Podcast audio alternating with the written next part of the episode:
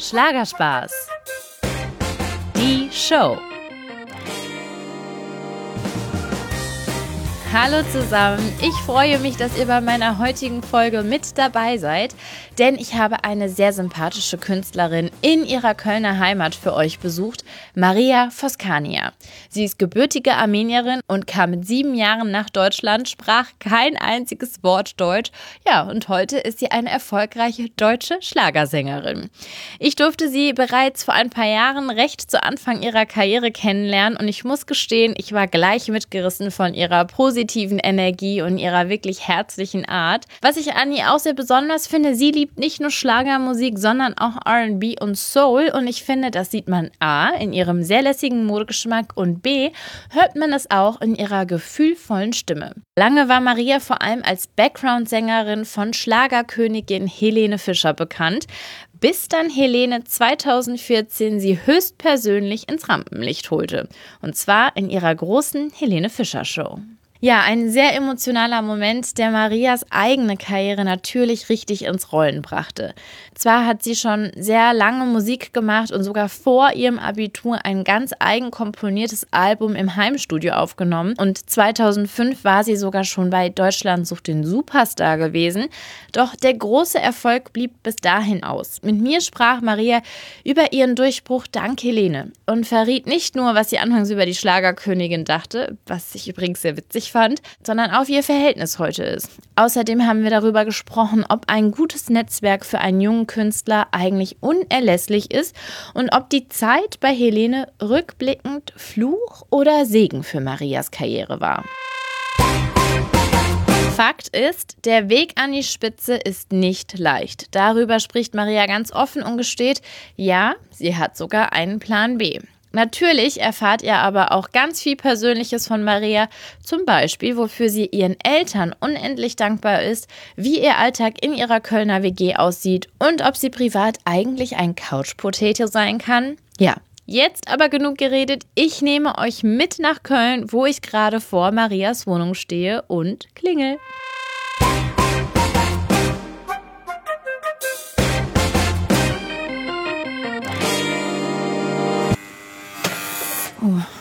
Geht schon los. Ach, hier direkt? Hallo, Hallo Maria. Erdgeschoss. Hallo, hi. Gut, und dir? Gut. Soll ich Schuhe ausziehen aus. oder so? Achso, äh, ja, willst du Hausschuhe? Ich laufe auch mit Socken, also ich habe nie Hausschuhe. Ich habe ich hab auch Kuschelsocken. Hast du? Warte mal, ich leg das mal kurz ab. Aber das ist ja lieb. Ich war jetzt überpünktlich, ja. Oh, das auf die Minute Ich möchte kurz meine deutsche Pünktlichkeit loben. Gute Arbeit. Also ihr merkt, bei mir und Maria wird es heute gemütlich und richtig entspannt. Ja, und so herzlich wie Maria mich begrüßt, so wirkt auch ihre Wohnung. Alles ist offen, hell, nett und freundlich. Im Wohnzimmer sind viele weiße Möbel und die Couch. Oh mein Gott, die ist so riesig, dass man sich da mit einer ganzen Familie vor den Fernseher flitzen könnte. Also ich muss sagen, ich fühle mich wohl. Und, das werdet ihr sicher werden im Podcast noch hören, von Minute zu Minute immer mehr ein bisschen zu Hause. Oh, ich finde es so schön herrlich normal.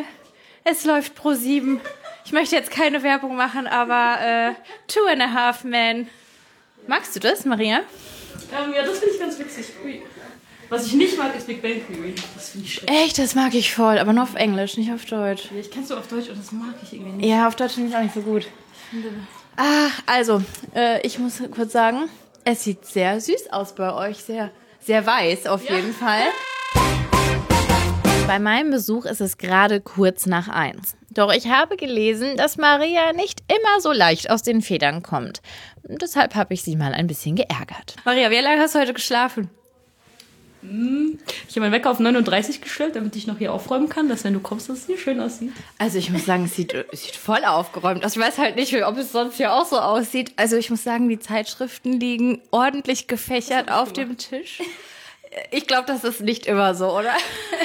Doch, die Zeitschriften liegen da immer so schön. Doch hier ist auch meistens, also schon sauber, aber äh, jetzt die letzten Tage war es ziemlich stressig. Ich und Madina waren die ganze Zeit meine Mitbewohnerin. Wie heißt sie? Madina. Madina. Wir waren die ganze Zeit nur am Rumrennen und äh, Sachen erledigen, deswegen wir hatten gar nicht so wirklich Zeit, hier zu Hause zu sein. Mhm. Deswegen haben wir heute früh halt alles aufgeräumt. Okay. Da ist sie. Hallo. Hi. Madina habe ich eben erfahren. Ja, Hallo, hi. ich bin die Sava. Hi. Ich danke euch, dass ich Freut einfach hier so reinplatzen Ja, darf. klar, wir freuen uns, dass du da bist. Madina muss bald zur Arbeit. Ich nutze also diese kurze Zeit, um ein bisschen neugierig zu sein und zu erfahren, wie tickt denn Maria so als Mitbewohnerin. Vielleicht plaudert Madina aus dem Nähkästchen. Ich, Maria hat mir gesagt, sie ist eine Langschläferin. Stimmt das?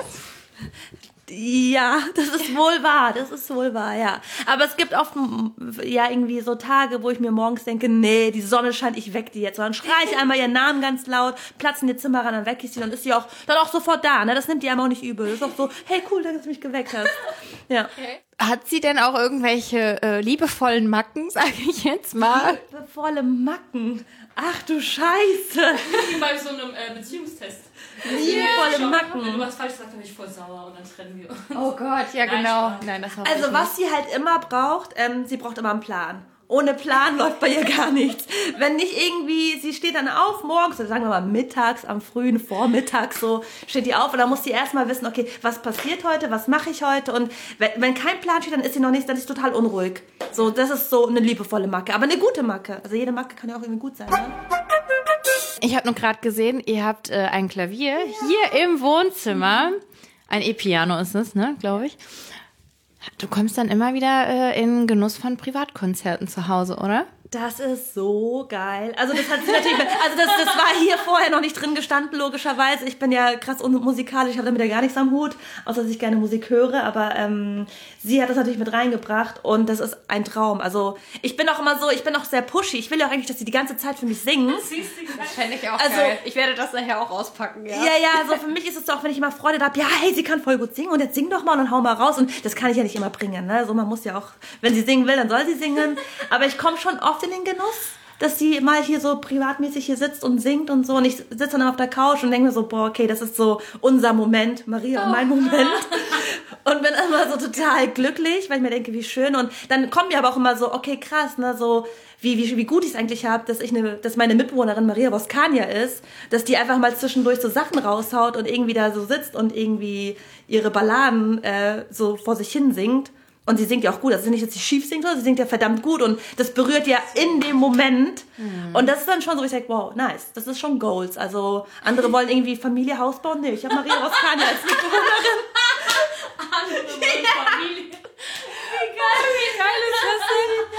So. Das finde ich schon sehr süß. Ich meine, das ist schon eine geile Liebeserklärung. Wenn man eben jetzt hier sitzt, fühlt sich das herrlich normal an. Aber ich glaube, viele Leute, die Fans sind, die haben halt so eine Illusion. Ne? Also jemand ist ein Promi, der muss ein ganz anderes Leben haben als ich. Wir trinken jeden Tag Champagner, essen Kaviar, ich und Madina. Wie genau? Wo ist eigentlich der Champagner? Mein Gott.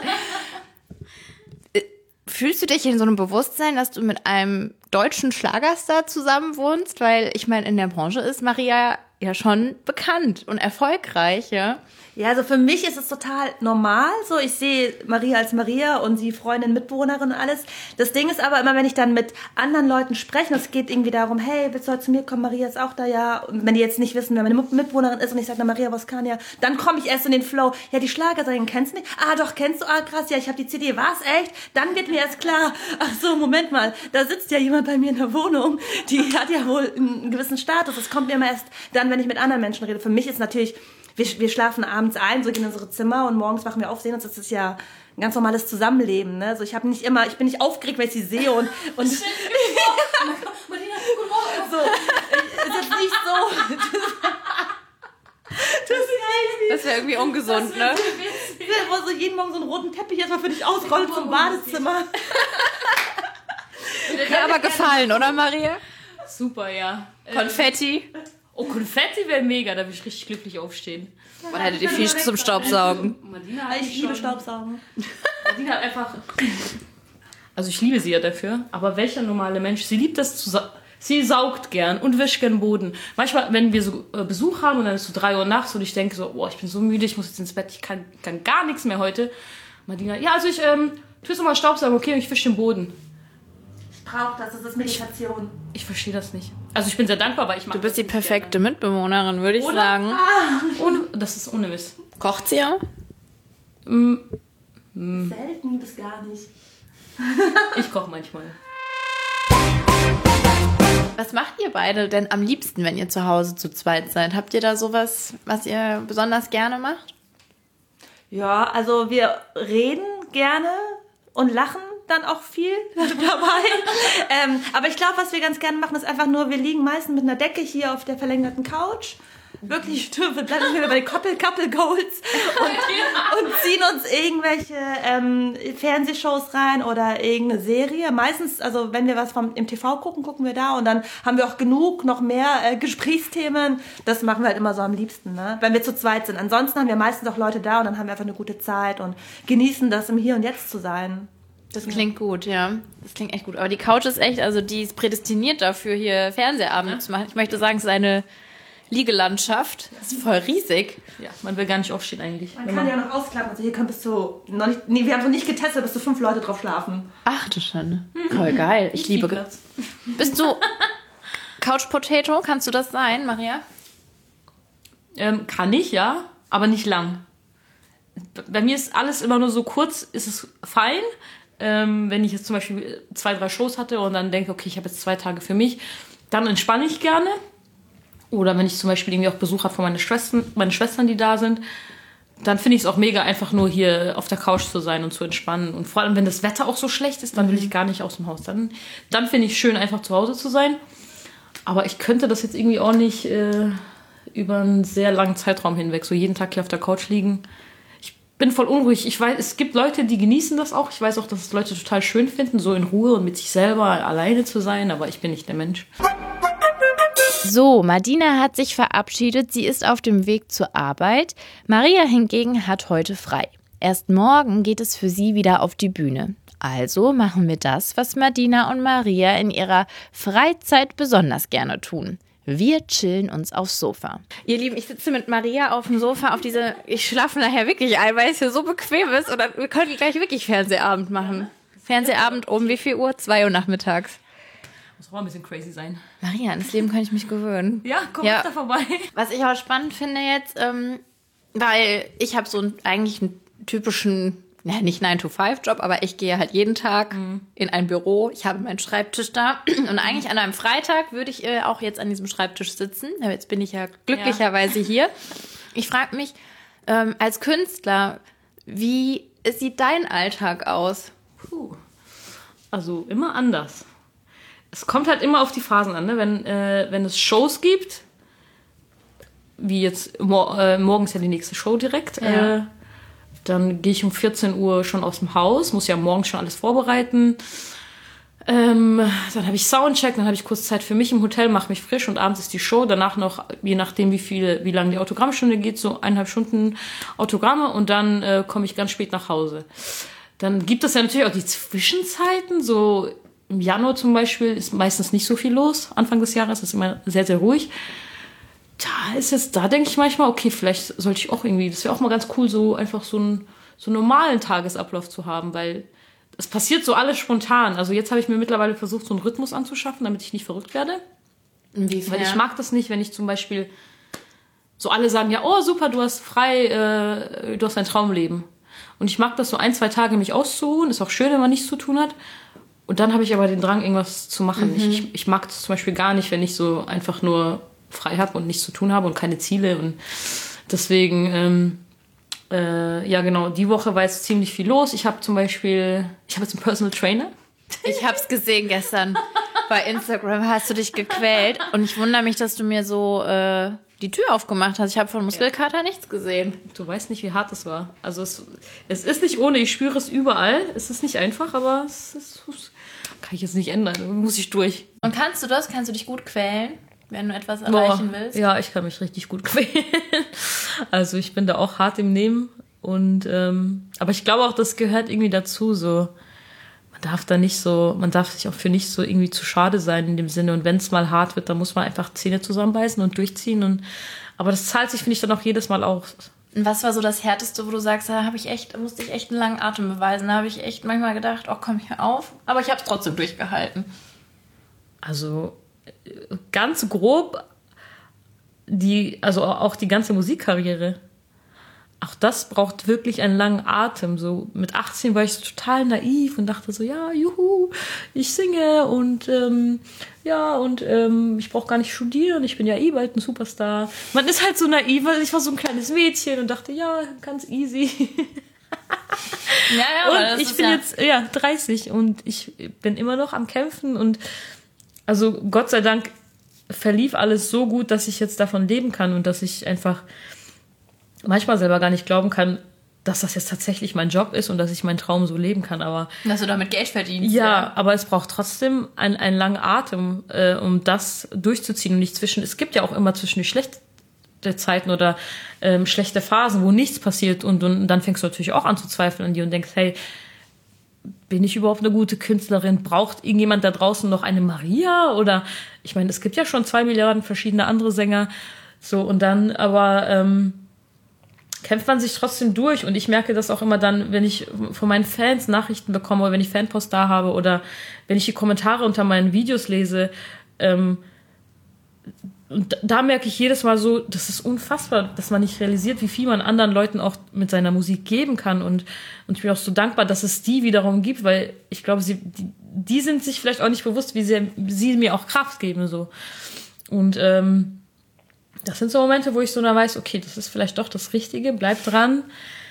Es gibt genug Leute, die verstehen, was, was, was deine Botschaft ist und auch die, die deine Mu Musik äh, auch so verstehen und ähm, ja, und dann zieht man wieder, reißt man sich wieder zusammen. Oder wenn ich im Studio stehe, merke ich auch so, okay, das ist, das ist, glaube ich, so wie, das fühlt sich richtig an. Ich weiß so, das kann ich gut und das ist meine Bestimmung und Das ist voll mein ähm, Ding. Ja, ich glaube, jeder kennt das von sich, äh, auch in, auch in anderen Bereichen, sei es sportlich oder sonst was. Aber wenn du in dem Moment etwas machst, wo du merkst, das erfüllt dich so krass und das macht dich so glücklich, oder wenn wir einen Song schreiben, der mich so berührt und ich denke, boah, das haben wir gerade erschaffen, das ist für mich so ein Gefühl, so, da merke ich so, okay, das ist auf jeden Fall, Musik ist einfach, es, es, es kann nichts anderes sein als Musik, deswegen kämpft man sich dann durch. Musst du dich als Künstlerin immer sehr viel selber motivieren oder ist dann jemand äh, hinter dir, ich weiß es nicht, ein Manager oder die Plattenfirma oder irgendeiner, der dir schon auf die Füße tritt und sagt, so, das ist jetzt deine To-Dos für die nächsten Wochen? es kommt, wie gesagt, immer auf die Phase an. Wenn es jetzt, wenn jetzt die Phase beginnt, wie jetzt ab, ab in den nächsten Wochen, wo so auch viele Konzerte sind, ähm, äh, dann ist man noch mal, dann gibt es mehr Dinge, wo du weißt, darauf muss ich mich fokussieren, ich muss diese Show vorbereiten und äh, die Songs noch mal checken. Vor der Show st stellst du ja eine Setliste zusammen und alles. Also man muss ta- tatsächlich viel selber machen. Man muss sich selber motivieren. Ähm, mein Management ist natürlich für mich da. Ich kann anrufen, wenn ich Fragen habe oder wenn ich sage, könnt ihr mir da und da nochmal behilflich sein. Ähm, die haben sich jetzt natürlich auch darum gekümmert, dass ich diese neuen Playbacks bekommen habe, was super ist. Aber am Ende des Tages ähm, hat sich das auch so ein bisschen verändert. So vor, vor sagen wir mal, fünf, sechs Jahren habe ich viel äh, Input von außen gebraucht, beziehungsweise wurde viel einfach schon für mich vorbereitet und gesagt, du musst das machen, geh dahin, äh, probier's mal damit, probiert mal das. Und äh, mittlerweile, ich glaube auch, vielleicht auch das, dadurch, dass ich älter geworden bin und auch Künstlerin, als Künstlerin mich ein bisschen weiterentwickelt habe, ähm, kommt vieles auch von mir aus, so wo ich merke, okay, ich, ich sag dann, ähm, was haltet ihr davon, wenn wir neue Playlists machen? Ich will jetzt nicht schon wieder mit derselben, mit demselben Programm äh, dieses Jahr ähm, irgendwie unterwegs sein. Ich fänd's cool, wenn, wenn, wenn wir was Neues anbieten könnten. Ähm, Genau, oder wenn ich irgendwelche neuen Ideen habe oder diese ganzen Videos für, für Instagram, die ich mache, äh, das passiert dann äh, von mir aus, weil ich hier dann denke, okay, was könnte ich noch besser machen? Wie kann ich mich, äh, diese Tanzstunden, die ich mache, auch einfach, wie, kann ich mich als Künstlerin besser weiterentwickeln und, und meinem Publikum auch mehr bieten? Und so, ich möchte ungern irgendwie stehen bleiben und ähm, deswegen muss man dann auch ein bisschen was dafür tun. So. Was auch voll viele also meine Freunde sind auch manchmal überrascht, dass sie sagen, hey, ich dachte, du hast so viel zu tun, und, ne? Und dass dann auch tatsächlich Phasen gibt, wo ich hier zu Hause bin und dann ein, eine Woche, zwei Wochen einfach frei habe tatsächlich. Und ähm, was ich jetzt tatsächlich mit der Zeit lernen musste, ist mich mir selber Struktur zu schaffen. Ähm, weil ich auch sehr oft mit meinen Freunden rede, es gibt ja auch welche, die einfach ganz normale Jobs haben, die morgens zur Arbeit gehen und abends nach Hause kommen, ne? Und ich Soll es sag manchmal, ja. ja, aber ich sag manchmal ganz ehrlich, ich bin manchmal auch wirklich neidisch auf die, weil ich, ich, ich hätte dann zwischendurch schon gern ein bisschen mehr Struktur. Das ist so, es ist, es hat beides so seine Vor- und Nachteile. Und dann zwischendurch, aber wenn ich wieder hier bin und weiß, okay, ich darf einfach Musik machen oder ich bin, wenn ich den ganzen Tag im Studio bin, von morgens bis abends, sondern mit so einem mega schönen Gefühl da rausgehe und sage, ich habe irgendwas erschaffen und das war so ein schöner Moment, so kreativ und da bin ich so dankbar für all die Menschen, mit denen ich zusammenarbeite und bin so dankbar, dass ich einfach das mein Leben nennen kann. Mhm. So, dann ist es äh, schon wieder was anderes. Aber ja, zwischendurch muss man tatsächlich sich dann lernen, Struktur zu schaffen. Und das habe ich jetzt irgendwie äh, so gemacht, dass ich jetzt viel Sport mache, mhm. dass ich viel tanze, dass ich dann viel Zeit im Studio verbringe und selber auch Songs schreibe. Das habe ich früher ähm, also ganz am Anfang habe ich das sehr, sehr viel gemacht. Dann zwischendurch habe ich das nicht abgegeben an andere, aber ich habe äh, mehr auf drauf vertraut, was, weil ich kannte mich am Anfang beim Schlager nicht so sehr aus und ich hatte, ich dachte, ich lasse erstmal die Leute machen, die wissen, äh, was, was, was am besten zu mir passt so. Und dann habe ich mich so ein bisschen damit angefreundet und jetzt mittlerweile habe ich das Gefühl, okay, ich will auch selber ein bisschen schreiben und was dazu, mehr Seele von mir da reinbringen und ähm, genau, deswegen mein Alltag sieht meistens so aus, dass ich jede Woche aufs neue Studiotermine ausmache, äh, mein Training mache, meine Instagram-Videos hier drehe, äh, wenn ich bei meinem Papa bin oder so, dass wir da auch zwischendurch Songs singen zusammen. Die sind so süß, die Videos. I love it. Ja. Das ist der Hammer. Ich habe noch nie so viele Nachrichten wegen meinem Papa bekommen. Man rechnet ja nichts. Für mich ist es halt mein Papa. Wir sind immer so zusammen und singen äh. halt schon immer zusammen. Aber der Hammer, voll viele Leute schreiben dann, der Papa lächelt ja endlich. Juhu. ist mir gar nicht aufgefallen. Ja, aber er ist halt so ein Typ, ähm, er ist jetzt nicht so ein Grinsebär. Mhm. Er guckt halt immer ein bisschen ernst, aber er ist nicht böse. Das ist total, total lieb, aber er guckt halt immer so ernst. Und in den ersten Videos habe ich gesagt, Papa, grinst doch mal. Der so, ich gebe doch schon alles. Dabei hat er nur einmal so ganz kurz gegrinst. Und jetzt so langsam wird er auch ein bisschen lockerer. Aber das heißt für mich, deine Eltern sind voll, stehen voll hinter dir und deine mhm. Entscheidung als Künstlerin arbeiten zu wollen. Total, ja. Also ich muss sagen, auch da hatte ich extrem Glück, weil ich habe jetzt auch viele Künstler zwischendurch getroffen, die mir erzählt haben, dass die Eltern sich zum Beispiel ziemlich schwer tun mit so einem freien, mhm. ne, es ist ja quasi am Ende nichts Vernünftiges in dem Sinne. Naja, ne? vernünftig. Das finde ich sehr individuell, aber es ist vielleicht schwierig. nicht so sicher. Nicht sicher, genau, das ist das richtige Wort vielleicht eher. Deswegen, aber meine Eltern waren von Anfang an, ja, also bin, bin froh, dass sie so locker waren. Ich bin auch sehr, sehr dankbar, weil die haben mich durch jede schwere Zeit begleitet, durch jede gute Zeit. Die waren immer für mich da. Also, falls Sie das hören, ich liebe euch Mama, ich liebe dich Papa. Oh. Also wirklich, die sind die besten Eltern der Welt für mich. Ah, eine Liebeserklärung, die wirklich von Herzen kam. Und sie zeigt mir so schön, wie wichtig es doch ist, Menschen zu haben, die an einen glauben. Ja, und Maria hat mir verraten, dass sie es eigentlich ihrem Papa zu verdanken hat, dass sie überhaupt Musikerin geworden ist. Mein Papa hat schon immer mit mir die Musik gemacht und er hat auch von klein auf immer, also ich habe viel mit ihm damals aufgenommen und er hat mich auch in Anführungszeichen trainiert. Also wir haben sehr, sehr viel Zeit im Studio verbracht. So wenn andere feiern waren oder irgendwie draußen spielen waren, war ich mit meinem Papa am Song schreiben. Ich glaube, wenn er damals nicht gewesen wäre und mich so krass gefördert hätte, hätte ich vielleicht auch komplett was anderes gemacht. Aber ich bin mit zehn Jahren zu meinem Papa hab gesagt, oh Papa, ich würde gerne, kann ich auch so, ich würde gerne wie J-Lo, weil ich habe immer damals ihre Videos auf MTV angeschaut und fand die so cool, diese Frau und diese Show. Und ich habe den ganzen Tag MTV geschaut und ich wollte immer auch so ein Video mal haben, wo ich so cool tanze. Und ja, die ist auch schon cool. J-Lo ist schon cool. Mega, ja. ich liebe sie. Und deswegen bin ich auch zu meinem Papa und ich gesagt, Papa, kann ich auch äh, so wie J-Lo und diese ganzen Menschen auf MTV, ich will auch so singen. Und dann hat er auch nur gesagt, ja, okay, können wir machen. Aber wenn, dann machen wir es richtig. Das war das Einzige, was er zu mir gesagt hat damals. Und dann haben wir einfach angefangen. Ja, mein Papa war auch also schon strenger auch, was aber für mich, glaube ich, im Endeffekt gut ist, weil er hat sich nicht mit irgendwas direkt zufrieden gegeben. Wenn ich was gesungen habe, hat er direkt gesagt, nee, nee, das war nichts nochmal.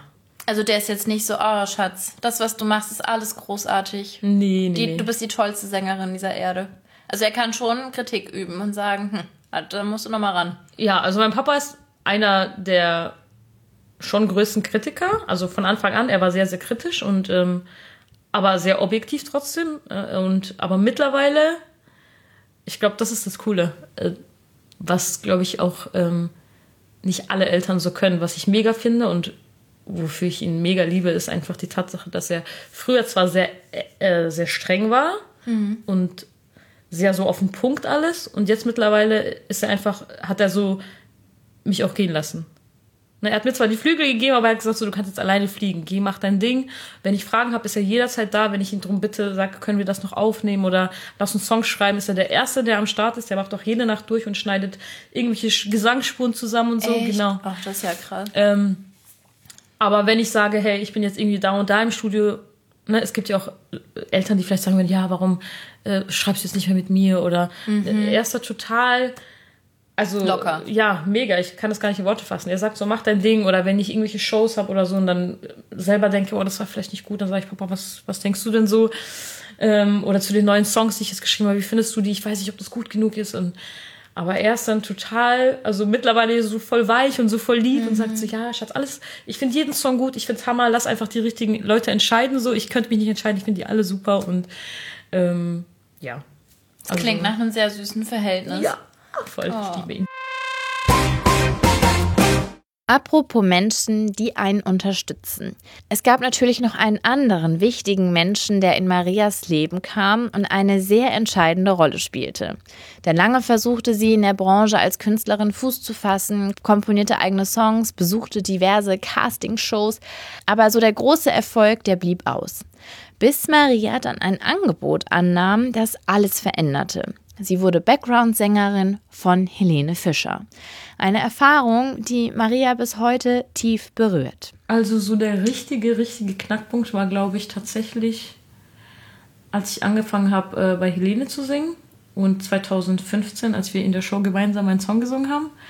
Das war auf jeden Fall ein, ein, ein Riesenmoment, den, also bis heute noch. Das ist, ich weiß nicht, warum das auch so emotional für mich ist, aber das war einfach so schön und ich kann es nicht glauben, dass diese Menschen mir auch das so, so gegönnt haben und einfach für mich so mitgefreut haben und das, und man darf ja trotzdem nicht vergessen, das ist Helene Fischer, die einfach sich da hinsetzt und mit mir meinen Song sitzt und sagt, ähm, ne, ich liebe deine Stimme und, und das ist dein Moment und das ist, das sind so Sachen, die sind so surreal, selbst im Nachhinein. Ich habe nach dieser Sendung, habe ich glaube ich drei Stunden durchgeweint, wirklich. Ich, Also du wusstest das wirklich gar nicht, dass das kommen wird. nee, das war die absolute Über... Ich, wir waren in den Proben und dann gab es im Ablauf einen Punkt, der hieß Doreen, glaube ich, damals. Und ich habe die ganze Zeit gefragt, ich frage so, Nathalie, wer ist denn diese Doreen? Weil ich kenne immer alle, die kommen. Oder ne, man weiß zumindest, wer in der Sendung ist. Und ich habe ja auch alles vorher geprobt und ich bereite mich auch immer gut vor. Ich achte schon darauf, dass ich nie irgendwo hinkomme unvorbereitet. Ich so, diese Doreen, Doreen, Doreen, keine Ahnung, wer das ist. Und dann waren die auch immer alle ständig weg und haben irgendwas aufgenommen. Und normalerweise. Aber die wussten das alle um dich rum. Ja, ja, ja, die haben das alles. Die Band hat das in Ruhe vorbereitet. Die haben eine Akustikversion gemacht von meinem Song. Und dann, ähm, selbst in dem Moment habe ich es ja nicht, nicht, nicht verstanden, was passiert, weil sie gesagt hat, kommt ja alle nach vorne. Da waren so Stühle und zwei Stühle waren ja vorne nochmal separat. Und ich wollte mich hinten auf dem Stuhl sitzen und dann hat irgendwer hat zu mir gesagt, nee, nee, du musst nach vorne. Und selbst da, ich dachte, hä? Oh nein, habe ich irgendeinen wichtigen, habe ich irgendwas vergessen? Hoffentlich mache ich Helene jetzt nicht die Show kaputt, weil ich irgendwie nicht gut vorbereitet bin. Das wird ja total. Da habe ich mich die ganze Zeit nur geärgert, dass ich nicht gut vorbereitet bin und warum mir keiner gesagt hat, dass jetzt noch irgendwas kommt. Boah, ich hätte ja Herzrasen gekriegt. Das sieht man, glaube ich, auch in meinem Gesicht. Das ist alles Panik, Schock, alles auf einmal. Und man darf auch nicht sagen, vergessen, diese Show hat ja, wir haben angefangen um 19 Uhr, glaube ich, äh, mit der Aufzeichnung. Und das war ja dann schon irgendwann äh, kurz vor zwölf. Also ich war wirklich auch durch und dachte, okay, gleich ist die Show vorbei, ich gehe heim. Und dann hieß es, ja, kommt doch mal alle nach vorne. Ich, auch richtig, ich war total durch. Dann habe dann, dann hab ich gemerkt, okay, das, dieser Sitz ist für mich. Dann habe ich mich da hingesetzt. Dann habe ich so ein Mikro in die Hand bekommen. ich? Das hat auch überhaupt keinen Sinn ergeben. Und dann dachte ich, na gut, okay, vielleicht, ich tue jetzt einfach mal so, als wüsste ich, worum es geht. Dann habe ich mich hingesetzt. Und dann haben die angefangen mit der Musik. Und auch da wusste ich nicht, worum, wa- was jetzt da gerade passiert. Also sie hat ja schon gesagt, es geht ja um dich. Ähm, Aber da hast du das nicht begriffen? ja, da dachte ich, okay, wir singen jetzt vielleicht, also tatsächlich einen Song von mir, weil sie ja gesagt hat, das geht um dich, wir, wir singen gemeinsam. Und als der Song losging, habe ich diese Gitarren gehört, aber ich hatte gar keine Ahnung, was das sein soll, weil ich kenne ja von dem Song nur die Dance-Version, die normale Party-Version. Doch, jetzt wo du es gerade sagst, in dem Video habe ich gesehen, dass du einmal irgendwie hat sie dir gesagt, ich helfe dir mal oder irgendwie äh, einer hat dich auf die Sprünge musste dir helfen. sie hat mir ne? geholfen, weil ich wusste, ich höre nur Gitarren und ich kenne diese Gitarren nicht. Ich habe sie ja noch nie vorher gehört und auch diese Version habe ich ja noch nie gehört. Es war einfach so ein Sprung ins kalte Wasser. Und ich dachte, während die ersten zwei Töne liefen, dachte ich, ui, welcher Song ist das von mir? Wenn es irgendeiner von diesen Songs auf dem Album ist, die man mal gesungen hat und nicht so genau weiß, wie der Text geht, was soll ich jetzt machen? Ich werde einfach nur durchgrinsen und so tun, als wäre alles fein. Aber ich kann keinen Ton jetzt singen oder so. Und dann hat sie Gott sei Dank angefangen zu singen und dann, das sieht man auch in dem Video, dann, dann bin ich so, ah, jetzt weiß ich, was wir, ach, das ist mein Song. Und dann kam die Erleichterung, und dann konnte ich mich auch irgendwann fallen lassen, dann war ich so, dann kam dieses ganze Glück und diese Dankbarkeit und dann habe ich zur Band geschaut, die alle so voll happy dabei waren und, oh. und das Publikum, wo alle mitgesungen haben und Helene und dann, ja, dann war alles vorbei. Dann habe ich nur noch geweint vor Glück. Ja, dieser Moment, als Maria mit Helene ihren Song Was weißt denn du sang, änderte natürlich ganz viel. Er brachte einen Stein ins Rollen, auf den Maria so lange hingearbeitet hatte. Und ganz klar, deshalb wird dieser Song für sie immer etwas ganz Besonderes sein. Und weil er eben etwas ganz Besonderes ist, spielt sie ihn für uns noch einmal exklusiv am Klavier.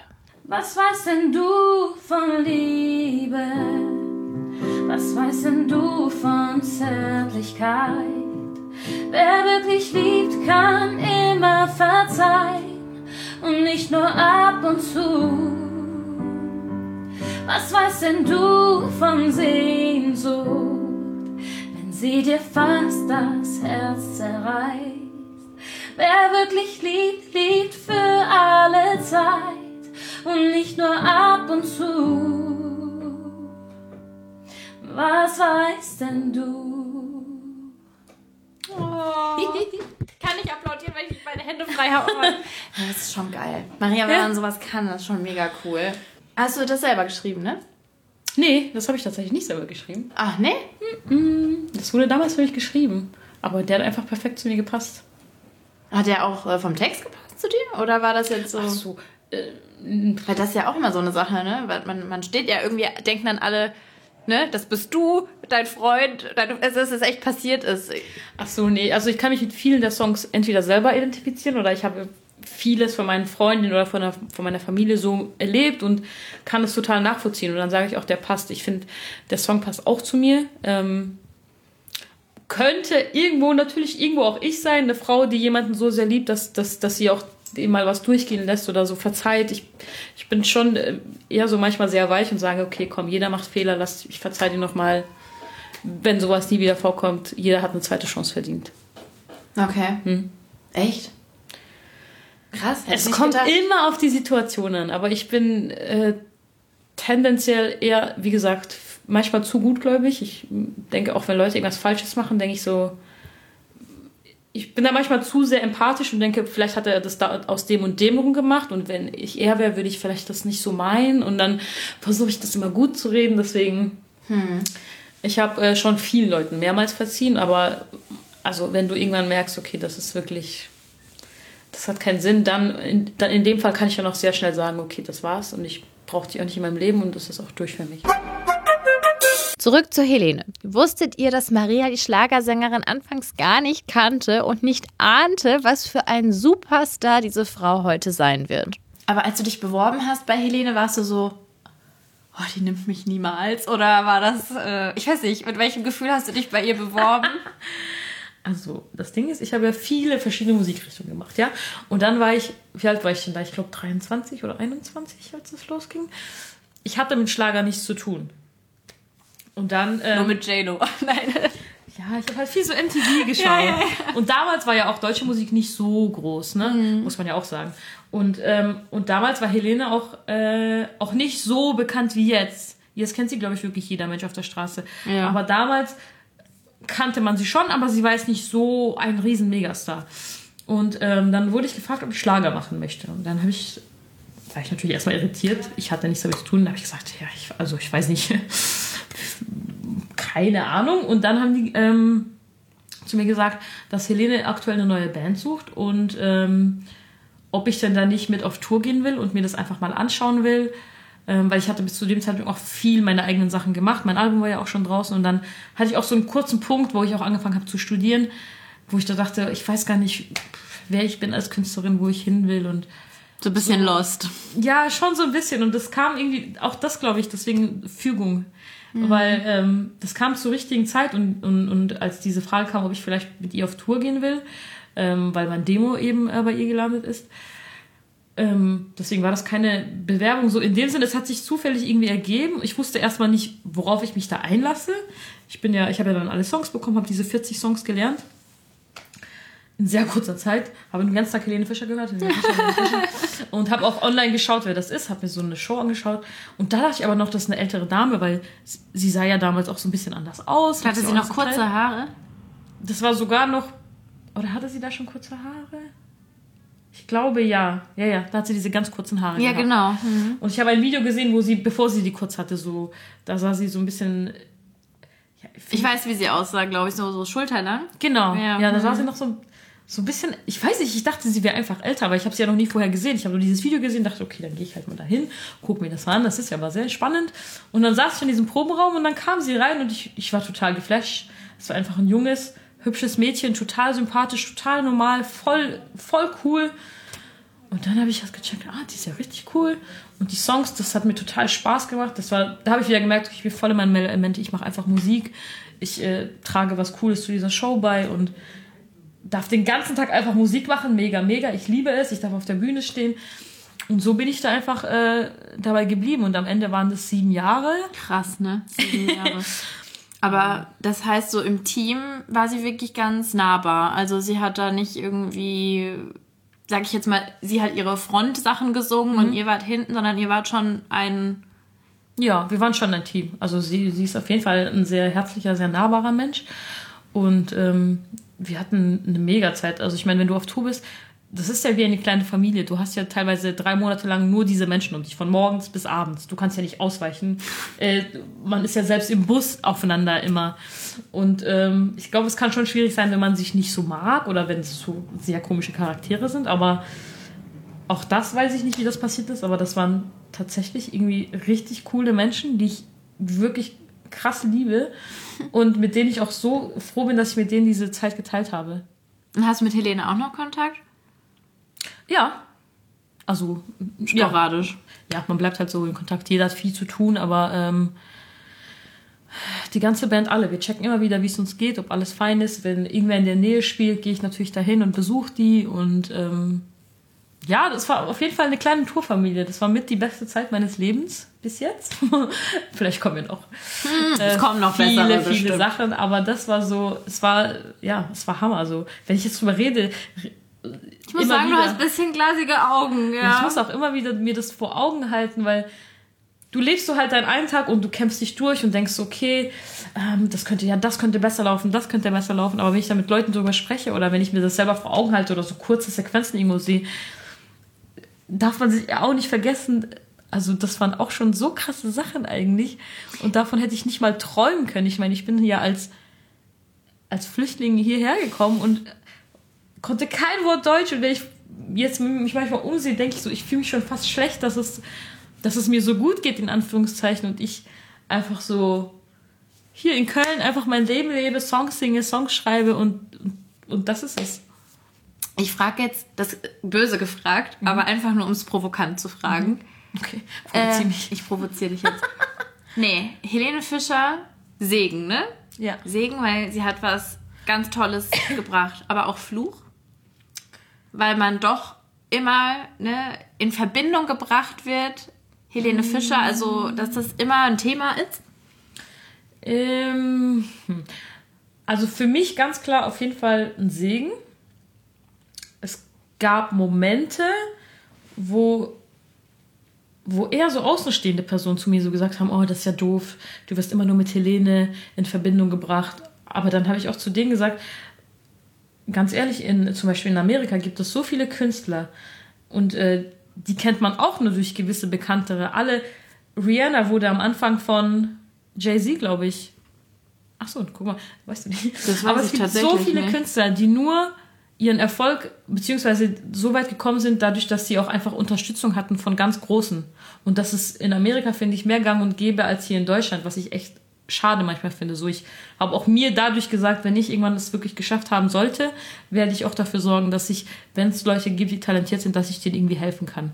Und dann nehme ich die auch überall dann mit und dann mach, helfe ich denen einfach auf die Beine zu kommen, weil ähm, ich finde das mega, weil sehr, sehr viele, die jetzt bekannt sind in Amerika zum Beispiel, die ganz großen Künstler, sind wirklich nur so, weil sie irgendwelche Mentoren hatten oder ganz große Stars, die sie unterstützt haben und die, die auch ganz klar, die haben mit den Songs gesungen, die haben ganz klar Werbung für die gemacht und das ist ja nichts Schlimmes, aber ich wurde manchmal angesprochen, dass die Leute gesagt haben, ja, dich kennt man ja nur äh, wegen Helene.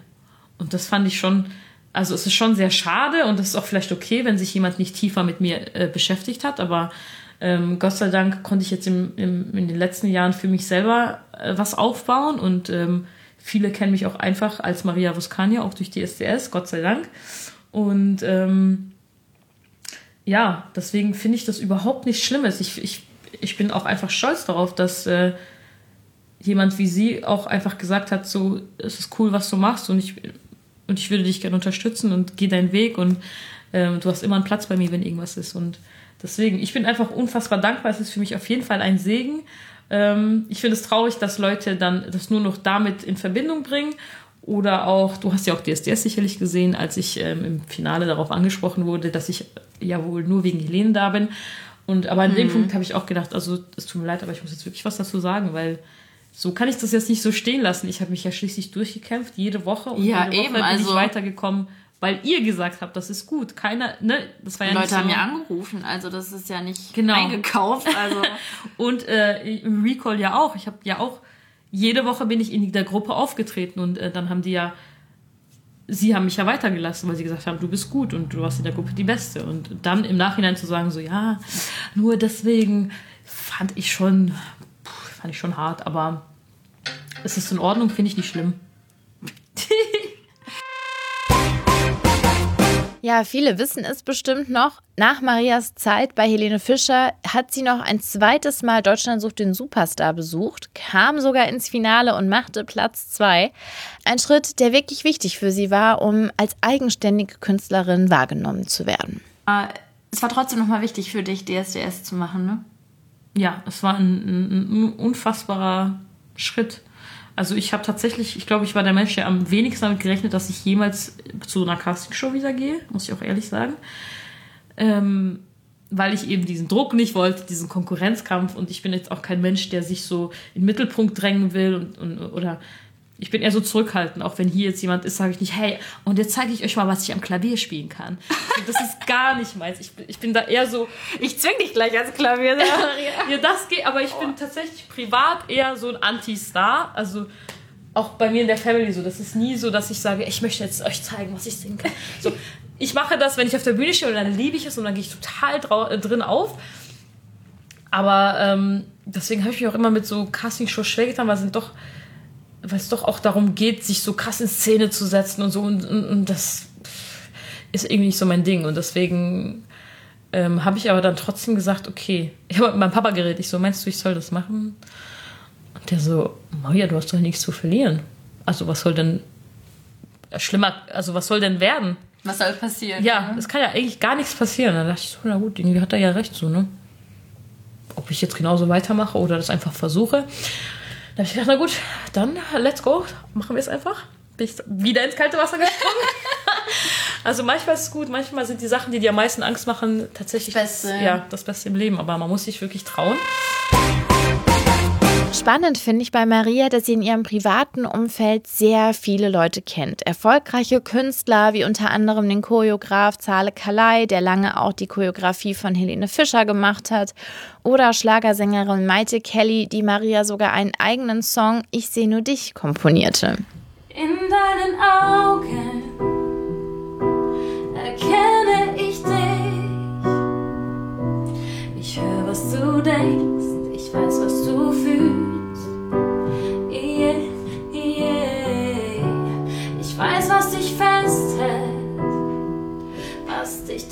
trägt und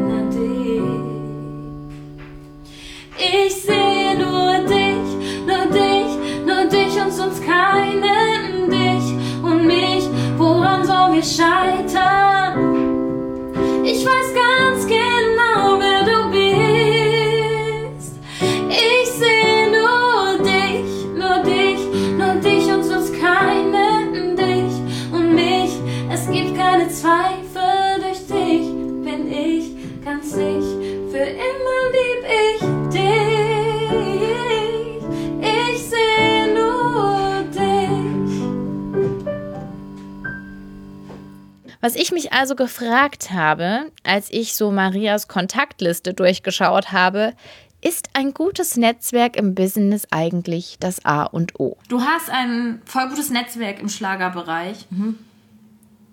Ist das nicht schon die halbe Miete? Ist das nicht schon ein Erfolgsgarant, die richtigen Leute zu kennen? Ähm, ein Stück weit ja. Also ich bin auch unfassbar dankbar, dass ich zum Beispiel Zahl in meinem Leben habe, der, den ich jetzt seit über zehn Jahren kenne, der, wenn, wenn ich mal irgendwie eine Idee habe, bei solchen Sachen ist es ist der Weg eben kürzer, dass ich mich mit ihm zusammensetzen kann und mit Sarah und sagen kann, hey, ich würde gerne ein neues Video machen, könnt ihr mir helfen? Sowas ist mega. Alles, was das Kreative anbelangt, habe ich, glaube ich, die besten Menschen um mich. Auch im, auch im Studio bin ich so dankbar, dass ich so mit wirklich krass talentierten Leuten zusammenarbeiten kann, die mich so inspirieren. Und dieses Künstlerische habe ich. Ähm, das würde ich auch gegen nichts eintauschen wollen. Was fehlt, ist natürlich die Menschen, die dann ganz oben sitzen, die Entscheidungen treffen. Die sagen so, ja, warum soll eine Maria in unsere Sendung? Die kenne ich nicht und ich bin jetzt auch nicht der Mensch, der irgendwo hingeht und sagt, hi, ich, ich sagen wir es mal ganz, ganz auf klar Deutsch, ich bin jetzt nicht so der Arschkriecher-Mensch. Ich, ich äh, lerne gerne Leute kennen und wenn ich merke, dass ich mich mit irgendjemandem verstehe und auf einer Wellenlänge bin, dann führe ich das weiter. Äh, so wie im richtigen Leben halt auch. Aber ich würde jetzt nicht irgendwie auf jede Veranstaltung gehen und zu jedem Chef gehen und sagen, hey, nein. Aber muss man das nicht? Ja, das weiß ich eben nicht. Ich habe bis jetzt, vielleicht habe ich das auch mein Leben lang falsch gemacht, aber ich habe einfach immer drauf gesetzt, dass Talent sich durchsetzen müsste eigentlich. Und wenn jemand sich damit wirklich ernsthaft beschäftigt, dass er schon den Unterschied sehen müsste, dass, ähm, dass das, was ich mache, schon viel Liebe dahinter steckt und auch ähm, viel Arbeit und viel Schweiß und viel Herzblut und das allein dafür, dass jemand sagt, so hey, da, da hängt sich jemand richtig rein und äh, versucht wirklich was zu schaffen, so wie ich unterstütze ihn. Sei es, wenn ich ihm einfach nur öfter bei mir in der Sendung spiele oder ab und zu einlade und ihm die Chance gebe, so auch äh, sich als Künstler besser zu präsentieren.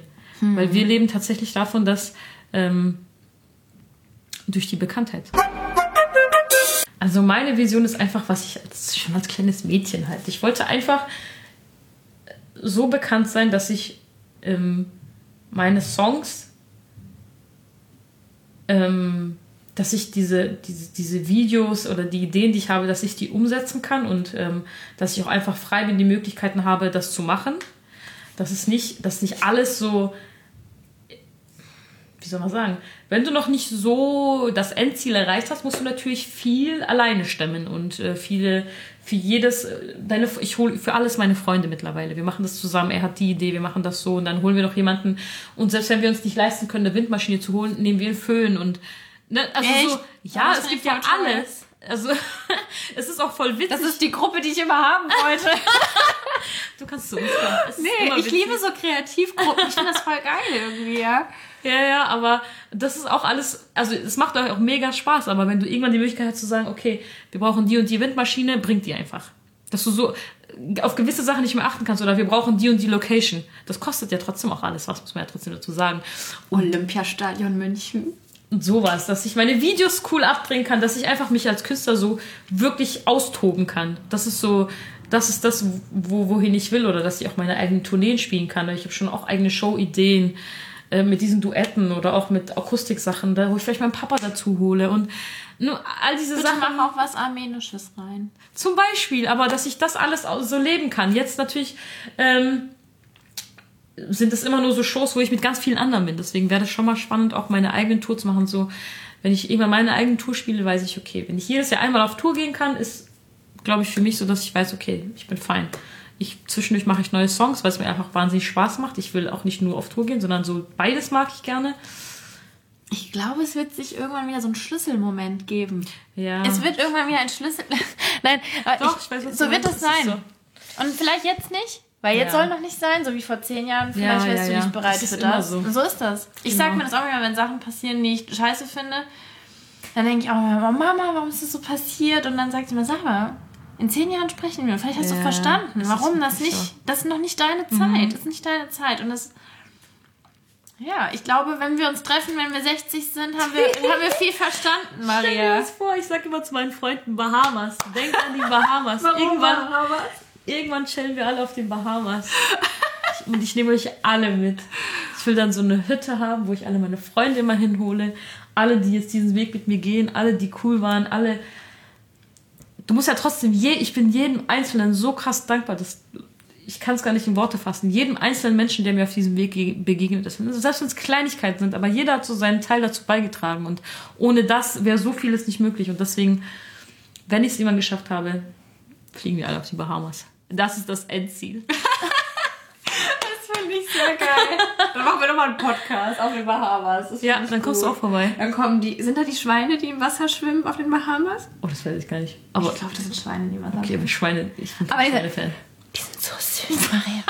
Wirklich. Doch, egal wie positiv und verträumt Maria auch ist, vernünftig ist sie auch. Und deshalb hat sie für den Fall der Fälle auch einen Plan B in der Hinterhand. Ich muss kurz fragen, das Studium hast du, du hast Lehramt studiert, Deutsch und Englisch, ne? Ja. Maria hat gerade selbst überlegt.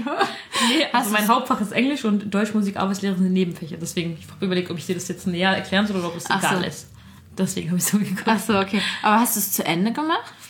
Äh, nee, tatsächlich nicht. Aber ich, ich möchte es noch zu Ende bringen. Mein Papa ist das auch sehr wichtig. Ähm, aber ich bin jetzt von Würzburg nach Köln gezogen und müsste mich hier komplett nochmal umsch umschreiben, alle Kurse anerkennen lassen. Ähm, da bin ich jetzt gerade dabei, mich drum zu kümmern, damit ich es fertig machen kann. Warum Zahnnehmen. willst du es noch zu Ende machen? Einfach, ich, weil ich mache nicht so gern halbe Sachen. Wenn ich irgendwas anfange, will ich es gerne zu Ende bringen. Aber nicht, nicht Plan B-mäßig, dass du sagst, ah ja, wenn. Also ich, ich dass Ja. du dir vorstellen könntest, wirklich Lehrerin zu sein. Irgendwo schon. Also das war ja der Grund, warum ich damit angefangen habe. Das war, das, das war mein Plan B und ich wollte einfach gern was in der Hand haben. Man weiß tatsächlich nie, wie das Leben läuft und keine Ahnung, vielleicht drehe ich irgendwann durch und denke, ich muss nach Afrika und mit den Kindern Deutschunterricht machen oder ja, weiß ich. Also You, ne, you never know. kann, könnte passieren. Ähm, und generell ähm, habe ich im Praktikum halt gemerkt, ich arbeite gern mit Kindern. Ich, ganz ehrlich, es gibt viele Kinder, die viel zu sehr unterschätzt werden.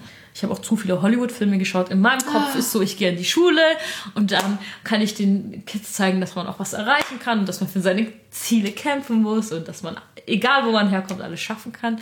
Ich weiß, ich bin da so ein bisschen meine eigene Welt. Aber dann hast du voll den schönen Plan B im Hinterkopf, finde ich. Ja, das dachte ich nämlich auch. Und dann kann ich den, mit den Kindern helfen, dass die auch ihre Träume erreichen oder was auch immer sie vorhaben. Weil ich kenne, also ich glaube auch, es gibt viele Eltern, die ihre Kinder unterstützen wollen, aber vielleicht auch einfach nicht die Möglichkeit haben oder keine Zeit haben, weil sie arbeiten. So, ich verstehe das alles. Das ist wirklich nicht einfach. Aber dann wäre es doch trotzdem schön, wenn du in der Schule jemanden hast, der so sagt, so komm, du kannst das, mach es. Und bist du so eine traditionelle Frau, sage ich jetzt mal, die sagt, ja, ich wünsche mir ganz klassisch, wie deine äh, Mitbewohnerin eben gesagt hat, manche haben das Ziel, ne, Haus, Kind, äh, Hund, weiß ich nicht. Aber ja, ich weiß nicht, ich denke mal, Künstler sind ja schon, leben so ein bisschen in ihrer eigenen Welt im Sinne von, ja, sie haben halt keinen Alltag, sie müssen viel reisen, sie sind viel unterwegs, sie treffen viele neue Leute. Träumst du dann von so einem klassischen Normal. Leben, einen Mann zu haben, Kinder zu haben, ein Haus zu haben?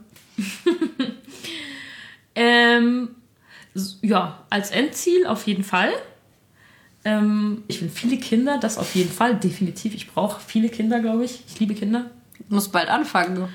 Ja, das sagt meine Oma in Armenien auch. Die ist ganz unruhig. Meine Eltern. Ja, meine Eltern, wobei sie sind entspannt. Mein Vater so, ja, mach doch erstmal dein Ding. Entspann dich, genieß dein Leben, alles ist fein. Hauptsache, du bist glücklich.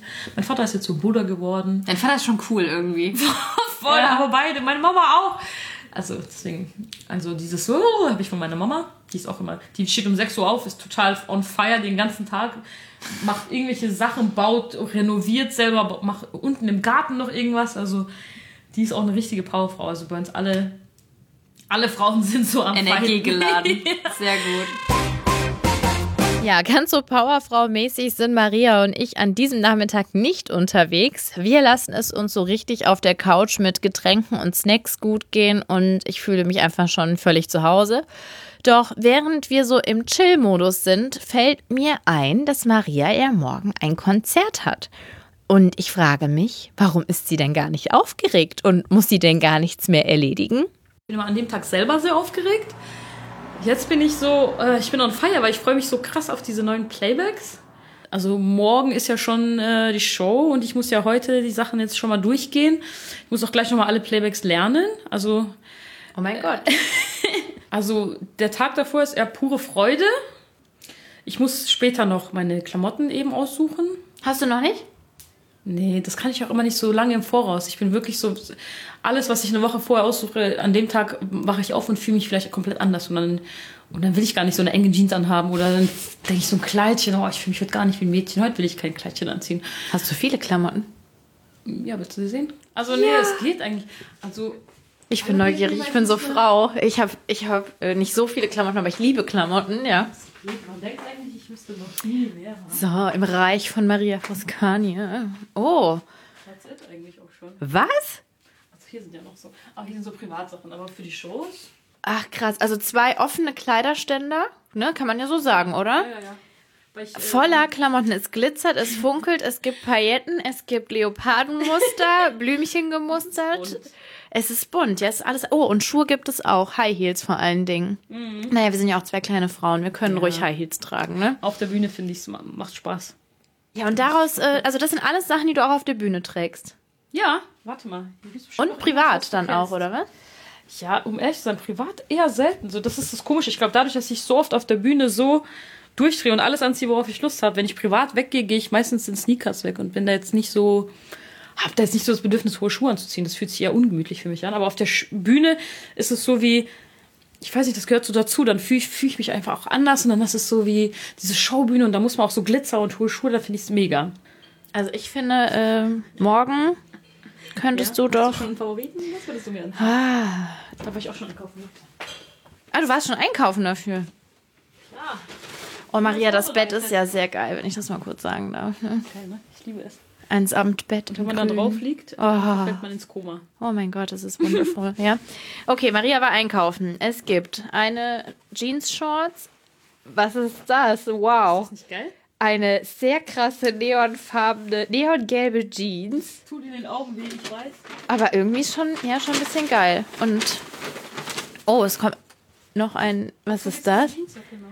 Ah, und es gibt auch eine neonfarbene Jeansjacke dazu. Ich weiß auch nicht, ob das zu viel ist, aber Für morgen dann, ja? ja, habe ich gedacht. Und was Ja, ziehst du drunter? Ein weißes Shirt, oder was? Ja. Das könnte schon geil sein. Das sieht angezogen echt gut aus. Mein Cousin gesagt, hat auch erst gesagt, bah, wie hässlich. Ja, ist aber dann, denn?" dann ziehst du dich um, oder? Wegen der Shorts? Nee, ich habe mich noch nicht entschieden, was ich davon nehme. Ich, ich, ich Nee, wenn schon, denn schon das. Auswahl, aber ich habe auch was ein bisschen.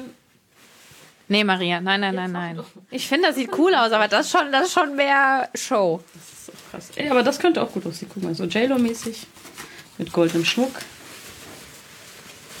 Wie beschreibe ich das jetzt den Lesern? Ich kann gar nicht sagen, das ist ein Ähm, das ist einfach ockerfarbener. wie so ein Trainingsanzug. Ja, wie so ein Ist bisschen Trainings- sportlicher. Also es Aber- dürfte regnen auf der Bühne. Regen wäre dann okay in dem Fall. Auch wenn wir drin sind, aber hey, ich bin auf alles vorbereitet. Ja, ich muss mal gucken. Ich probiere das später mal in Ruhe an oder ich gehe tatsächlich auf Glitzer, Glitzer. Ah, ich bin ja für. Also, wenn, wenn hiervon. Ich darf ja, äh, Ja, gerne. Einfach mal meine Meinung dazu geben. Also, wenn die zwei, dann bin ich nicht für den ockerfarbenen. Ja? Dann bin ich doch für Neon. Okay. Weil ich das schon ein bisschen. Ich verbinde dich jetzt vielleicht mit Neon, weil ich da diese, diese coolen Farben, dieses von Magie. Ah, ich finde das cool. Aber, aber trotzdem, mein äh, Lieblingsfavorit ist schon ein bisschen Glitzer. Ich kann schon mal verraten, es wurde Neon. Also ich habe mich scheinbar nicht ganz so schlecht als Stilberaterin geschlagen. Ja, und so ging zwischen Couch, Klavier und Kleiderschrank langsam ein sehr schöner und lustiger Nachmittag in Marias WG zu Ende. Und es war Zeit, Abschied zu nehmen. Ja, aber ich fand echt cool, dass ich da sein durfte, ähm, ein bisschen in deinen Alltag reinschauen. Gerne. Ähm, die Couch testen vor allen Dingen.